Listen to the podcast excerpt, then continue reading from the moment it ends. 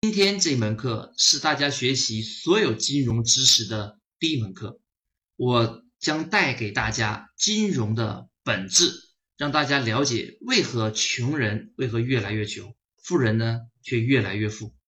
我们会一起来解剖这个世界金融的本质以及其真相，引导你真真正正从你身边做起，从你个人做起，从你企业做起，最快的速度从零起步打造金融的财富。那么，这是我们的第一篇引言，我们来了解金融本质的基本规律。那么，在我继续开始讲金融本质、揭示它的奥秘之前呢，首先。我们要来了解一本最近非常畅销的一本书，这本书的名字叫做《二十一世纪资本论》。那么这本书呢，实际上是一个法国知名的经济学家叫托马斯·皮克迪所创作的，就是这位先生。为什么这本书引起热议呢？就是因为这本书通过记载过去三百年的历史数据。揭示了一个非常非常重要的一个论断，这个论断就是，一个人无论他再怎么努力，所创造的收入，一般我们称为劳动性收入，也不如别人继承家财所创造的资本的被动性收入。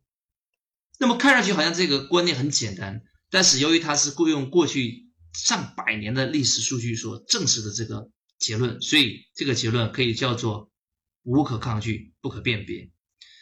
那么，这一个结论对我们来讲重大的意义，就是揭示了财富的来源。我们把财富一般分成两个了，管道跟来源。一般我们第一个称为叫劳动性收入，就是我们付出了体力跟时间，我们才能创造。那么这个收入就叫做劳动性收入。那么劳动性收入呢，一般它的数量都是有限，相对比较少。跟它对应的，我们称之为资本性收入。那么资本收入最大的特点跟劳动性收入不一样的地方是，它不用耗费你的时间跟体力，它是自动产生，用钱来生出钱来的，所以他的收入要远远高于这个劳动性收入。那么甚至高到什么程度呢？根据经验值，我们得出，劳动性收入如果占一个人所有潜在财富的百分之十的话，那么资本性收入它就要占到百分之九十。换句话说，劳动收入真的就是杯水车薪。资本性收入才是真真正正的大头。那么，如果一个人他只有干活才有钱赚，他不干活停止劳动就没有收入。一般这种人呢，我们就称为穷人。跟他相对应的，如果一种人他不需要劳动，他也获得收益，那么我们称为富人。所以，穷人跟富人他不是一个数字的观念。而是一个劳动收入类型的观念。假如一个人一年赚一千万，但是他第二年停止劳动了，他的收入归零了，那么这个人他也不是富人，而是穷人。所以，穷人不是一个数字问题，它是一个劳动收入类型的分类。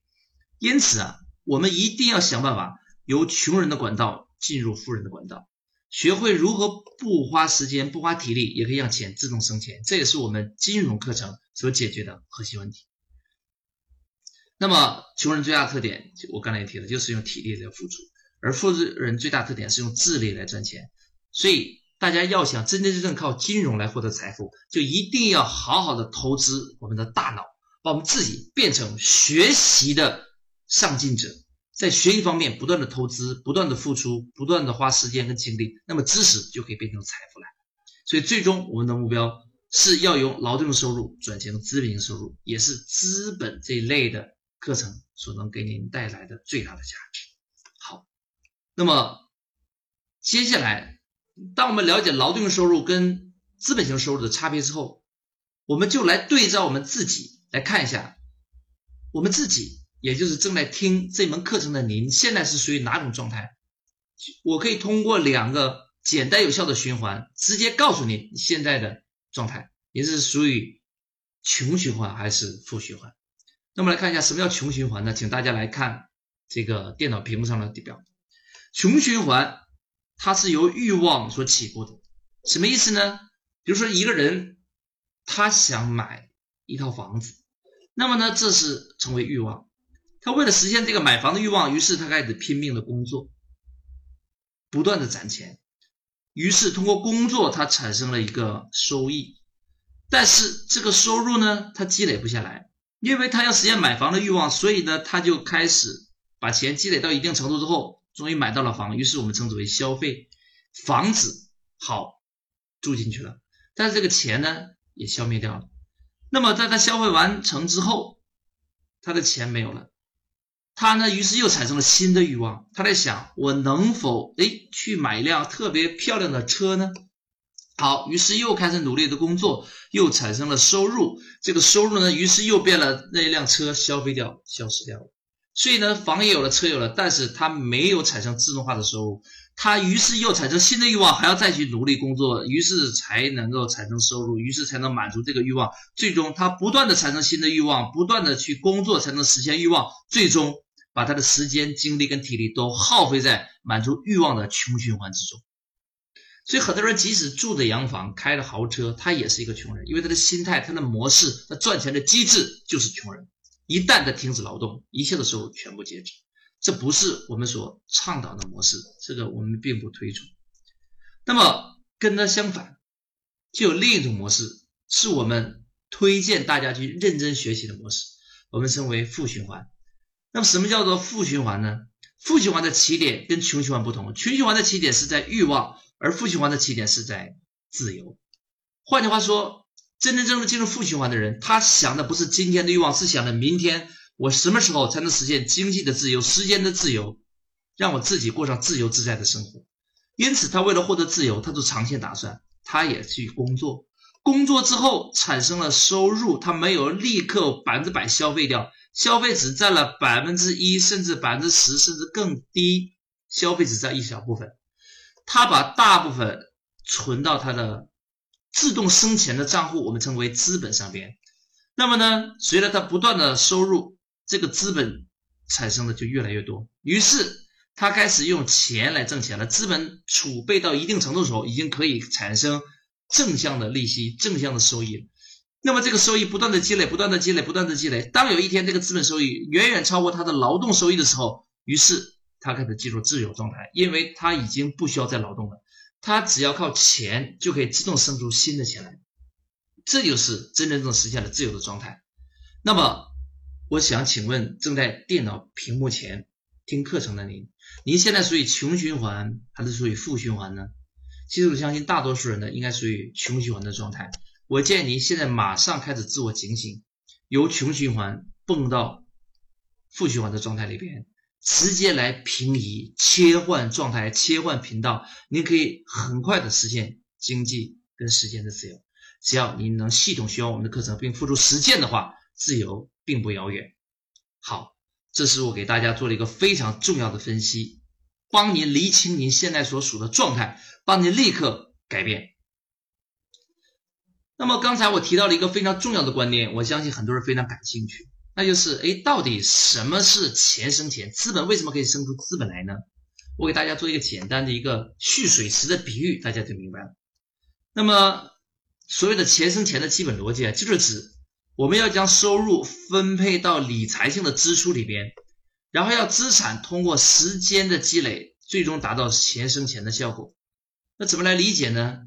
假如我们把这个个人的财富比喻成一个大大的一个水库的话，那么这个水库呢，它就有蓄水的功能。我们把水库里边的水比喻成钱的话，那么不同的钱这个状态就有三个水位，一个叫做严重下限，换句话说，这时候仅钱很少，只能满足正常的一个急需。第二个呢是安全一点，这样您开始有一些资产了。啊，可以买一些车房了，但是这不够，就让我们实现满水位，也是经济的自由，靠钱完全可以生钱了。所以，你一定要花一段时间，不断的积累您的水库里边的财富。那么另一个就是，那么我们这个现金啊流出，接下来下一步在什么地方呢？就是我们也不能够避免要去有一些开销。我们就有两个管道流出，一个呢就是理财性的支出，一个呢就是消费型的支出。换句话说，消费型支出就是买车了、买衣服了啊、买日用品啊、请客吃饭，好把钱流失掉了，这个钱已经再也流不回我们的水库了，这是很可惜的。我们还是要想办法把理财的收入呢不断的积累，通过长线的甚至是不计回报的投资，直接让它重新回到我们的水位里边来。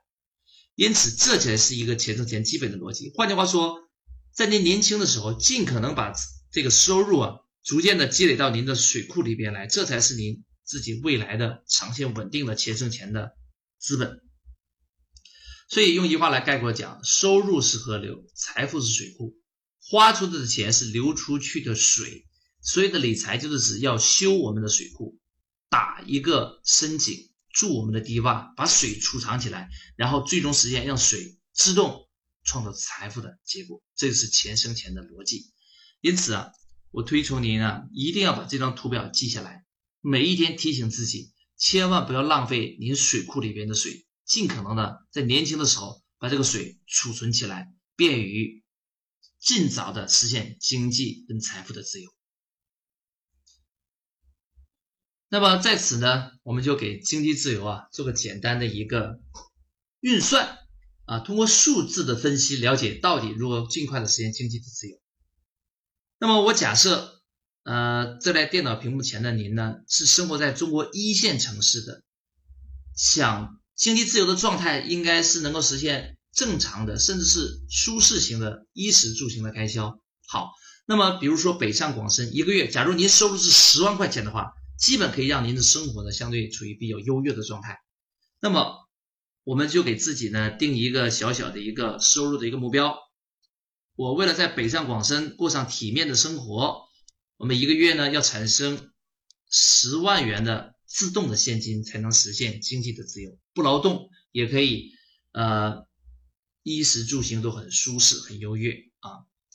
那么，假如您一个月要创造十万元的自动收入的话，那么我们乘以十二，那么一年要产生总收入就是十万乘以十二，那么就是一百二十万的自动收入，才能保证您过上这样的比较舒适的生活。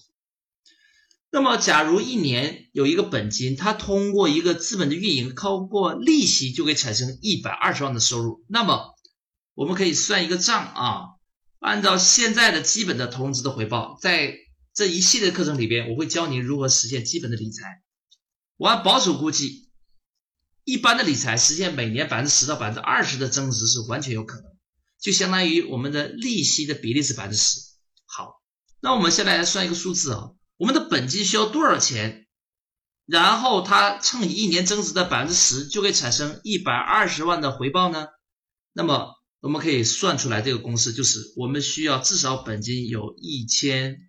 两百万，当然这是一个相对比较保守的估计。您学完我们这个系列课程，就会实现百分之十，甚至是百分之十五，甚至百分之二十的每年稳定回报。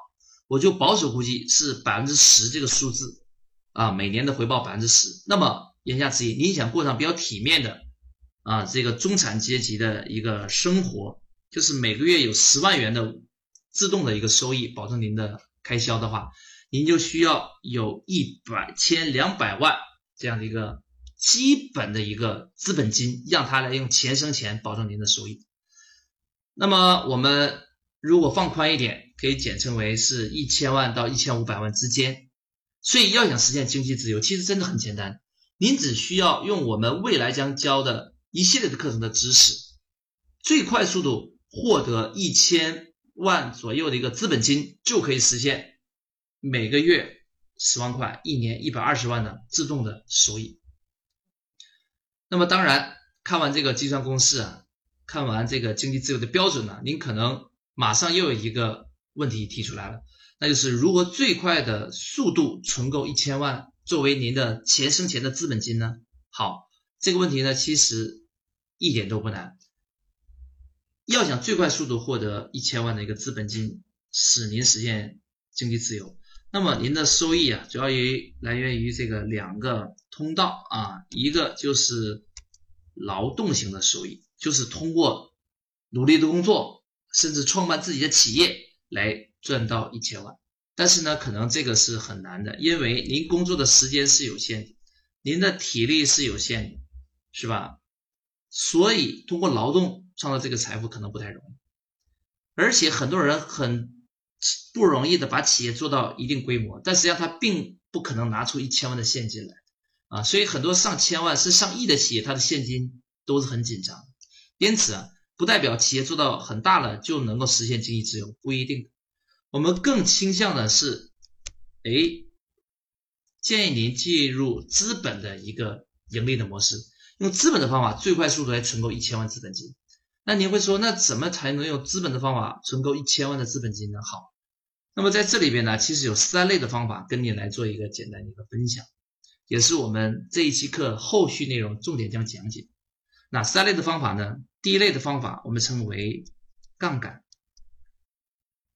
用别人的钱啊，用别人的企业借别人的资源来实现我们资本金的积累。金融的核心就是利用杠杆效应。啊，以小博大，放大我们的资本的价值，所以后面会详细讲如何创造并且利用杠杆。那么第二个就是信用，市场经济核心就是信用经济。如果您不会利用自己的信用，您是没有法不要没有办法向银行借款，也没有向没有办法向别人借款的。所以我会教你如何去经营自己的信用，如何放大自己的信用。那么第三个叫流通，叫流通。那什么叫流通呢？就是把沉睡的资产让它运转起来、滚动起来。其实每个人身上就有大量的可以滚动的资产，只是您从来没有重视过。后续的课程我会详细跟你讲，如何把您身边隐藏的资产挖掘出来，让它尽快速流动出来，变成财富出来。所以要想最快速度存够一千万，获得经济自由，您需要马上利用杠杆、信用跟流通这三大资本工具。最快速度的实现您财富的积累。那么，在前面基知识的基础之上，我们就可以总结出来金融的本质到底是什么。我们把它概括成为：金融的本质就是指利用杠杆、信用以及流通的力量，通过资本来产生自动收益的智力活动。大家一定要记住我所描述的几个关键词啊！第一个，这是杠杆，用别人的钱；第二，信用。无形资产来赚钱。第三，流通激活我们沉睡的资源，最终是实现用钱来生钱，但是是自动完成的流程。因此，要想把这么多因素组合好，普通人是做不到的。它一定是一个高智力的一个活动。因此，这就是金融啊，不是说很多人上过大学、读过金融专业，他就是金融人才，不一定的啊。哪怕您什么样的学历都没有，但是一旦您掌握了我说的几个字关键词——杠杆、信用、流通，那么您也可以成为金融的高手。因此，在此基础上，我们就知道，金融真真正正才是实现经济自由的捷径。每一个人从小都应该学习金融的知识啊，无论你是做企业还是做一个普通的一个啊职业白领，您都应该通过金融来实现财富的积累。好，那么这就是我们这引言这篇课所介绍的知识。我建议你一定要把这篇知识好好的学习，这是后面所有知识的一个起点。那么在这引言这课的基础之上，我后面将详细学习杠杆、信用跟流通的力量。好，我们下一期课再见。